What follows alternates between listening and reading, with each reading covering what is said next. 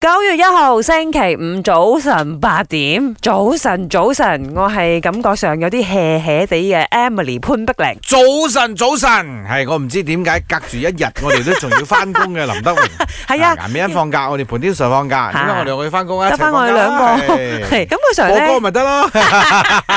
你估我唔 想，但係都好多聽眾係有翻工嘅，我哋要陪伴住大家噶嘛，係咪先？因為感覺上咧，你星期四公共假期啦，然之後你隔住一日又係 long weekend 喎。唔係，係 long weekend 啊，其實係 weekend 嘅啫，但係感覺上你自己就會處於一個 long weekend 嘅模式咯。所以你哋今日誒，其實翻工嗰個心情咧，都係好 holiday mood 係嘅。啊，係，所以大家放鬆心情去玩，啊放。鬆心情翻工，好似我哋咁樣。誒、我覺得放鬆啦，其實都係馬來西亞人嘅優勢嚟嘅，嗯即係我哋做嘢咧係比較 chill 啲嘅，係比咩起香港人啊，會咩？唔係，我哋工作時間都好長㗎咁喎。又係啦。咁、我哋長命功夫長命做咯，嗬。今日今晚我要講嘢就係要問下大家啦，適逢啊，尋日就係國慶日啦，嚟緊九月十六號又係馬來西亞日喎，咁啊今日問一問大家，你認為作為大馬人最大嘅優勢係啲乜嘢？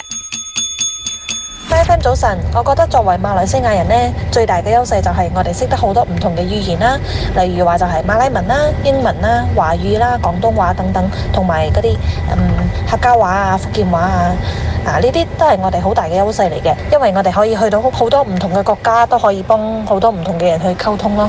喂，咪早晨，早晨，我要講嘢。我覺早得作晨為物理商人最大嘅優勢有幾點啊？第一點就係、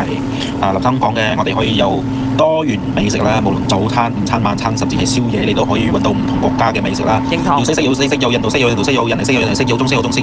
跟住再嚟第二就係 multi language，我好哋似 rap 咁樣身為唐人，基本最少都會識三種語言甚至以上，甚至依家係好多有族同胞都陸陸續續俾佢啲友嘅啊去啊話小即係小學